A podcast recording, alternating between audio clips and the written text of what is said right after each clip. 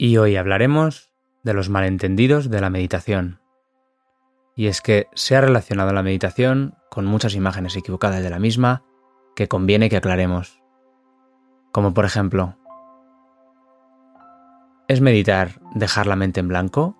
¿Es esto así? El objetivo de la meditación, si es que tiene alguno, no es ni debe ser dejar la mente en blanco. Meditar no es dejar ni aprender a dejar la mente en blanco. Dejar la mente en blanco no es posible. Igual que no le puedes pedir al corazón que deje de bombear, tampoco le puedes pedir a la mente que deje de pensar, por muy incómodos o desagradables que te resulten los contenidos de tu mente. Por tanto, si tu fin, si tu objetivo último es meditar para dejar la mente en blanco, lamento decirte que esto no es para ti. No lo conseguirás. Muy posiblemente, cuando un pensamiento se desvanezca, otro a las puertas está a punto de entrar. De hecho, creo que no hay en el mercado nada que de forma natural te pudiera ayudar a alcanzar tal fin. Lo que queremos decir es que la mente es funcional. Su trabajo es pensar, y nuestro trabajo en meditación es observar ese pensamiento, de una forma ecuánime y calmada, sin esfuerzo, con paciencia, apertura, curiosidad y rigurosidad, con mucha determinación y perseverancia, encontrando siempre el equilibrio necesario entre la disciplina y la amabilidad y el amor con uno mismo o una misma. De otra forma, estaríamos reforzando nuestro aspecto más duro e intransigente, con nosotros mismos y con el otro. O por el contrario, nuestra parte más débil e inconsistente podría verse reforzada. Ante la duda, siempre, el equilibrio es la respuesta.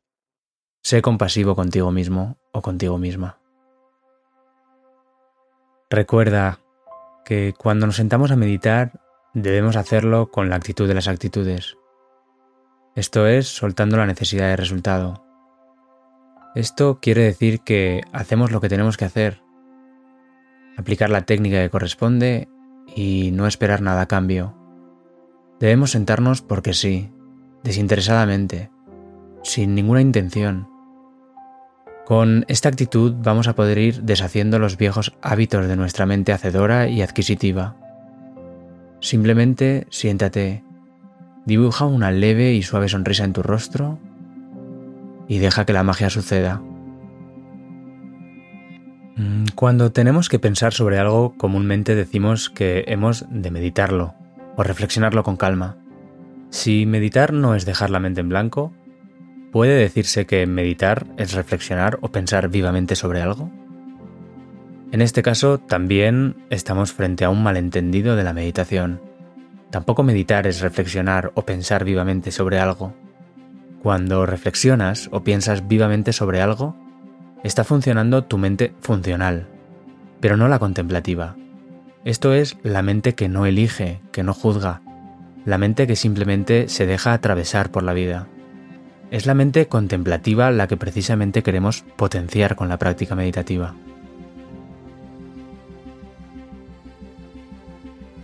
Bien, veamos ahora otro de los malentendidos que se suelen escuchar frecuentemente. Y es que se dice que la gente que medita se vuelve insensible, egoísta, que se convierte en algo parecido a un cactus, o incluso que muchos de ellos Parece que se aíslan de la sociedad y se convierten en ermitaños.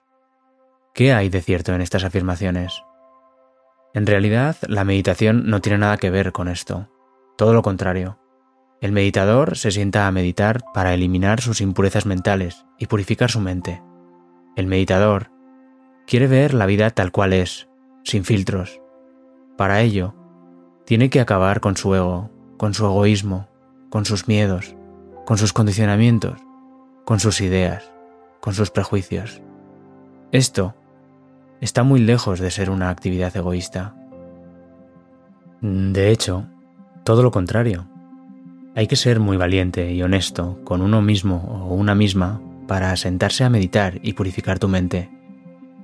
Ver aflorar tus vergüenzas, descubriéndonos egoístas, ignorantes, envidiosos, intransigentes, llenos de razón o de odio, y orgullosos, entre otras cosas, eh, para, a través de su observación, llegar a comprenderlas y erradicarlas de raíz, no es nada fácil ni agradable. Por tanto, la práctica de la meditación es posiblemente uno de los actos más generosos que podemos hacer por nosotros y por los demás.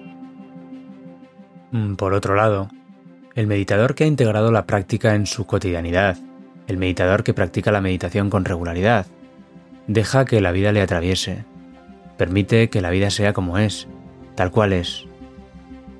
De hecho, la ecuanimidad no puede ni debe confundirse con la indiferencia. La ecuanimidad es apertura y completa aceptación sin resistencia de lo que surge en el momento presente. La ecuanimidad abre la mente totalmente. La indiferencia la cierra. La indiferencia no acepta el momento presente, simple y llanamente lo ignora. Obviamente, habrá quien elija voluntariamente retirarse en monasterios, ermitas o conventos y llevar una vida ascética, porque considere que este es su camino, y está bien que sea así para ellos. Pero a esto no conduce la práctica de la meditación. Precisamente, para el común de los mortales, donde puede verse y experimentarse inmediatamente las virtudes de la práctica, es en la vida cotidiana. Date cuenta que la meditación no crea una nueva realidad. Esto no es posible. Lo que emerge con su práctica es una nueva forma de relacionarnos con nosotros mismos y nosotras mismas, con los demás y con la vida en general. Entonces, ¿es la meditación una técnica de relajación? Ciertamente, este es otro de los malentendidos de la meditación muy extendido. Aunque es cierto que la práctica de la meditación calma la mente, a priori no debe confundirse ni entenderse como una técnica de relajación. La meditación anapanasati es una técnica que va mucho más allá que cualquier otra técnica de meditación cuyo objetivo es la relajación. De esta manera, no hay más que sentarse escasos minutos a observar los pensamientos que aparecen y desaparecen sin reaccionar a ellos, para darse cuenta que meditar no es relajarse. Observar estos pensamientos sin apego ni rechazo, sin reaccionar a ellos, sin interferir en ellos, con total ecuanimidad, va a producir el efecto de calma mental. Pero este efecto no es relajación tal y como comúnmente conocemos. Y en el próximo podcast hablaremos de la actitud como pilar de la meditación. Y no quisiéramos despedirnos sin invitarte a suscribirte a nuestro podcast. Nada más, ya sabes, puedes encontrarnos en sadakaspace.org.